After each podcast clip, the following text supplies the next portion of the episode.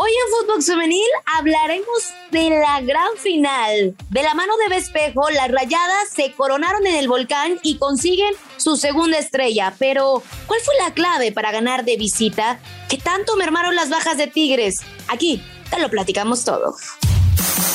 Footbox Femenil, un podcast con las expertas del fútbol femenino, exclusivo de Footbox.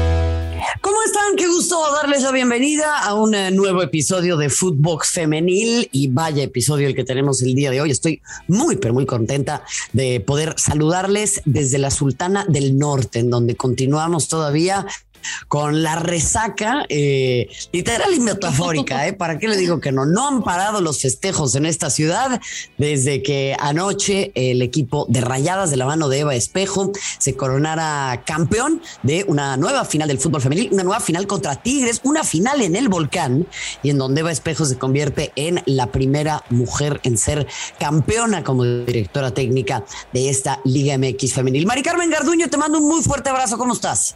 Qué gusto Marion, saludarte. Sí, efectivamente creo que es un episodio muy especial, independientemente de que el clásico regio, bueno, tú que andas ahorita ya por la Sultana, ya es el clásico en el fútbol femenil, Marion. He escuchado algunos comentarios de que los verdaderos clásicos, o sea, no son el nacional, el clásico tapatío. Creo que la hegemonía y el gran proyecto y la gestión que tienen estos dos equipos de la Sultana del Norte se vive y nos damos cuenta en esta gran final del fútbol mexicano, la quinta final lo que mencionas creo que trasciende, va más allá de la segunda estrella del equipo de Rayadas.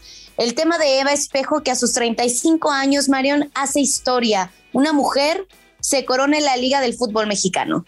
Sí, y, vaya que lo tiene merecido, ¿eh? Va Espejo que arrancó en desarrollo humano en Pachuca, una entrenadora que, a ver, llegó a aquella primera final contra el equipo de Guadalajara, no se le dio el título, ahora eh, termina como entrenadora de Rayadas después de haber sido también directora deportiva en Pachuca, en fin, mucho, mucho para analizar justamente en torno a este personaje del que nos hablas y vamos a escuchar justamente el testimonio de la primera entrenadora campeona de la Liga Femenina. Pues muy contenta, no tengo otra cosa que decir más que estoy muy contenta, con mucho agradecimiento también, no solo a la institución, a mi club, sino también a, todos los que han formado parte de mi historia. Y sobre todo, y sobre todo, así lo pongo en primer plano, a las jugadoras, porque yo creo que ellas me dieron hoy este regalo. Mm, creo que era creer, simplemente creer que era posible eh, transmitirlo. He compartido ya que cuando jugamos aquí el clásico, a pesar de haberlo perdido, que fueron los únicos, digamos, los tres puntos del único partido que perdimos, la reuní en el centro y les dije, vamos a venir aquí a ganar el título. Y, creo que, bueno, eh, desde ahí, desde ese momento, eh, lo empezamos a trabajar. Ellas se comprometieron con lo que creían y con lo que querían sobre todo. Y eso para mí es muy valioso, un mensaje muy valioso para las mujeres. Todo es posible siempre y cuando todos los días se trabaje para, para que esta situación llegue. Y creo que el factor es ese, quererlo, quererlo y trabajar no en los últimos 90 minutos, sino desde el primer día de entrenamiento que lo planteamos. Y hoy este es el resultado. Estoy muy contenta y muy, muy, muy, muy agradecida con este grupo tan generoso conmigo que me ha regalado este campeonato. Digo, estamos contentos, estamos felices.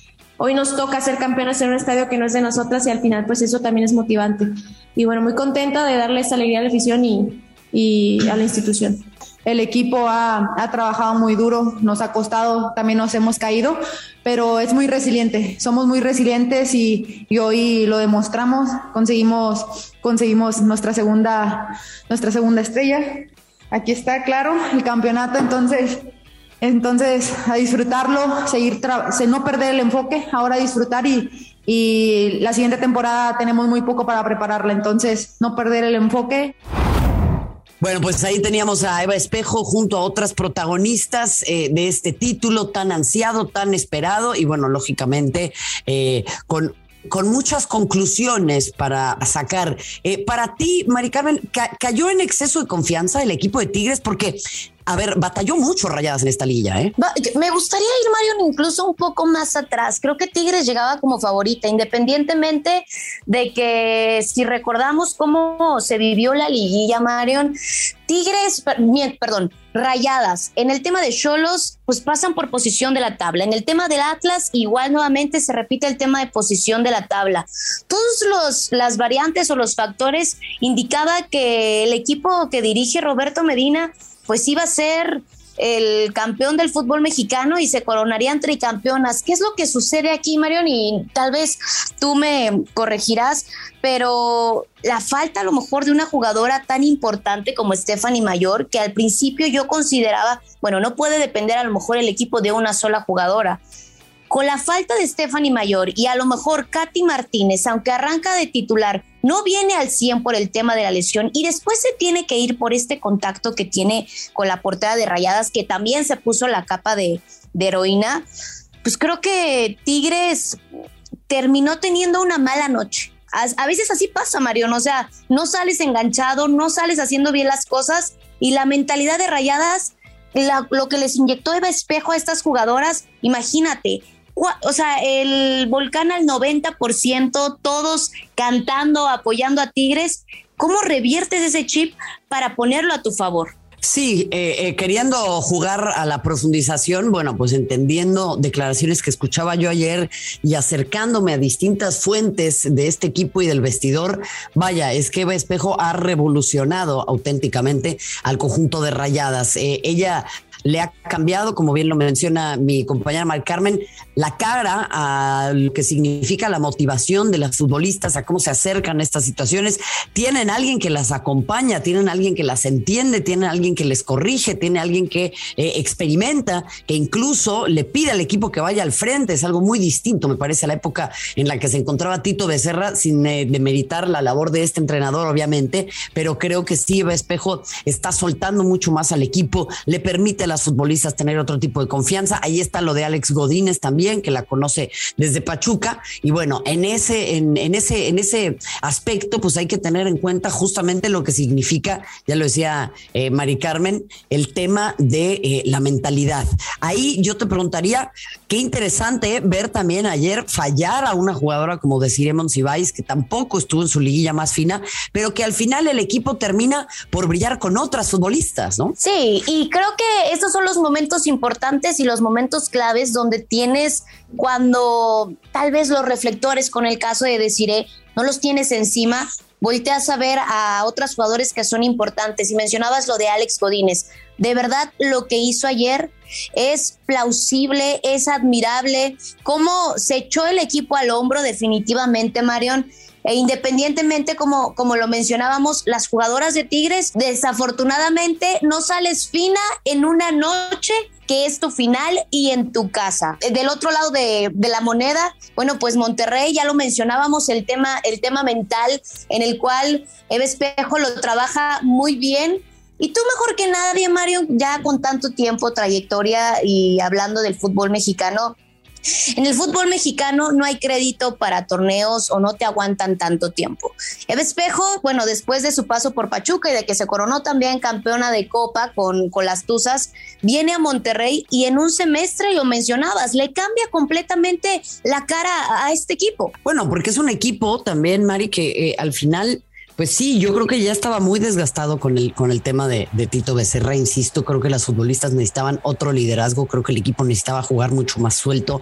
Creo que eh, hay un montón de situaciones al interior del equipo en donde Eva Espejo lleva también a la directiva a prestarle atención a otras situaciones. Eh, recordemos aquel famoso campeonato de las iPads, ¿no? En donde eh, también el equipo de los hombres había recibido premios sustancialmente distintos. Pero yo creo que más bien lo que va a cambiar es mucha atención a los detalles. Y ella viene de una cultura en Grupo Pachuca en donde hay una tremenda atención a los detalles, en donde veíamos a un Jesús Martínez muy presente con las futbolistas y con un proyecto a largo plazo y acá creo que lo está empezando a plasmar también de buena manera. Y esperemos que eso no únicamente eleve la rivalidad deportiva en este ya clásico nacional, como bien lo mencionas, sino también la rivalidad de las directivas, ¿no? Porque eh, eh, en, en los pasillos y en todos lados se dice, el equipo al que hay que aspirar es a ti Tigres. Y eso le deja una mancha fuerte a rayadas, ¿no?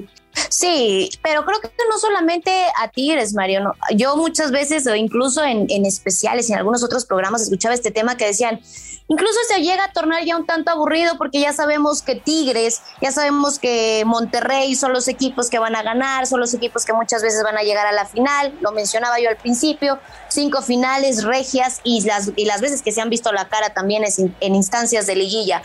Pero es importante también esta llamada de atención a otros clubes, a otras directivas. ¿Qué están haciendo bien estas directivas para que estos equipos estén posicionando de esta manera. Prácticamente estamos hablando, Marion, que la base de la selección mexicana, la mayor, viene de jugadoras de Tigres y de Rayadas. Sí, sí, indudablemente, indudablemente, pero pues sí, estos dos equipos, a pesar de comer en una mesa aparte, siguen teniendo diferencias sustanciales y eso es a lo que quiero apuntar y eso es lo que también eh, diversas fuentes confirman, ¿no? Entonces, esto va a empujar al equipo de Rayadas indudablemente a trabajar de mejor manera, a darle todavía más facilidades a sus jugadores y también tiene que pensar eh, a, tiene que pensar a futuro, ¿no? En cómo rearmarse y cómo poder seguir siendo competitivos. ¿En qué áreas del terreno de juego te parece a ti, eh, querida Mari Carmen, que tendría el equipo de Rayadas que empezar a pensar en algunos refuerzos? Híjole, Marion, es que la verdad tú volteas a ver y línea por línea, de verdad son jugadoras muy competitivas. O sea, volteas a otras instituciones y dices, no, pues realmente incluso la banca de Rayadas o la banca de Tigres quisieran tenerlas de titulares en otros equipos. Yo me iría más por el tema, Marión, de esta, de esta parte de que les pegaron en el orgullo a Tigres. Monterrey nunca se había coronado en el volcán y viene el equipo de Rayadas a hacerlo por primera vez en la historia. Sí, es un extraordinario punto, ¿no? Sobre todo si tenemos en cuenta que tienen dos centrodelanteras nominales, como pueden ser Birken Road y también del otro lado está Desiree Monsiváis, entonces ahí el cambio generacional está asegurado por las bandas, también tienen extraordinarias futbolistas, aunque sí me inclinaría por empezar a pensar en alguien que eh, pueda jugar como extremo por derecha, ¿no? Creo que ese también sería un elemento importante. Eh, tienen a alguien que puede anclar detrás de las centrodelanteras, que eso también es interesante, aunque me llama la atención que tal vez ya no se utiliza tanto a Nicole Pérez como titular, sino más como revulsiva y eventualmente me parece que será tal vez una futbolista que busque más minutos, aunque de momento se le ve contenta y se le ve muy bien. Ahí está entonces una ciudad de Monterrey que está eh, pues en efervescencia total, ¿no? Con mucha atención que se le prestó además a esta final, teniendo en cuenta que el torneo de los hombres ya ha concluido y nosotros vamos a estar haciendo una recapitulación de lo más importante del torneo, de lo más interesante que hemos vivido a lo largo de esta campaña. Así que todavía pedirte, querida eh, Mari Carmen, alguna conclusión respecto de este título de rayadas y de lo que significa para Eva Espejo y para el fútbol mexicano. Yo me quedo con eso, Mario. O sea, el tema de Eva Espejo, el tema de las mujeres en el fútbol mexicano, eh, es una estratega joven, viene a revolucionar, como lo mencionabas, muchas veces hablamos, hay que hacer una limpia en el equipo y prácticamente Eva Espejo ocupó solamente un semestre para hacer historia con Rayadas, darle su segunda estrella y la importancia también no solamente en el tema de, de lo táctico, el tema de la mentalidad, lo que influye en las jugadoras, Ahora lo vimos, aguantaron hasta la tanda de penales y ahí sabían que tenían que escribir la historia y lo hicieron de manera fenomenal. Indudablemente, indudablemente. Pues así entonces vamos eh, cerrando este nuevo episodio de Footbox Femenil, ya recapitulando lo que ha sido un torneo muy emocionante, un torneo en el que Rayadas eh, fue cuesta arriba. Coincido también con Mari Carmen, tal vez no fue la mejor noche de Tigres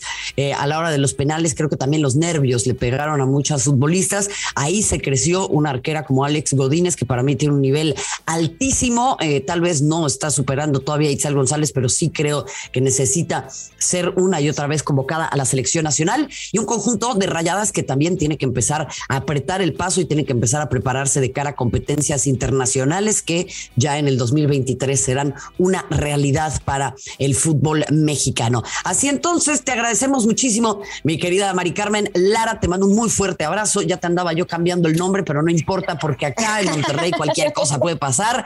Nos vemos hasta la próxima y agradecer nuevamente que estés aquí con nosotros. Gracias, Marion. Para mí es un placer compartir contigo y qué mejor que hacerlo, hablar de esta gran final del fútbol femenil. Te mando un fuerte abrazo, que estén muy bien. Igualmente, muchas gracias y a usted, ya lo sabe, encuéntrenos de lunes a viernes en todas las plataformas. Si usted quiere saber qué es lo que pasa en el fútbol femenil, tiene que venir a Footbox. Eso es una realidad. Le agradecemos, como siempre, el favor de su atención a nombre de todo este extraordinario equipo que hace posible que lleguemos hasta donde sea que nos escuchen. Gracias y hasta la próxima.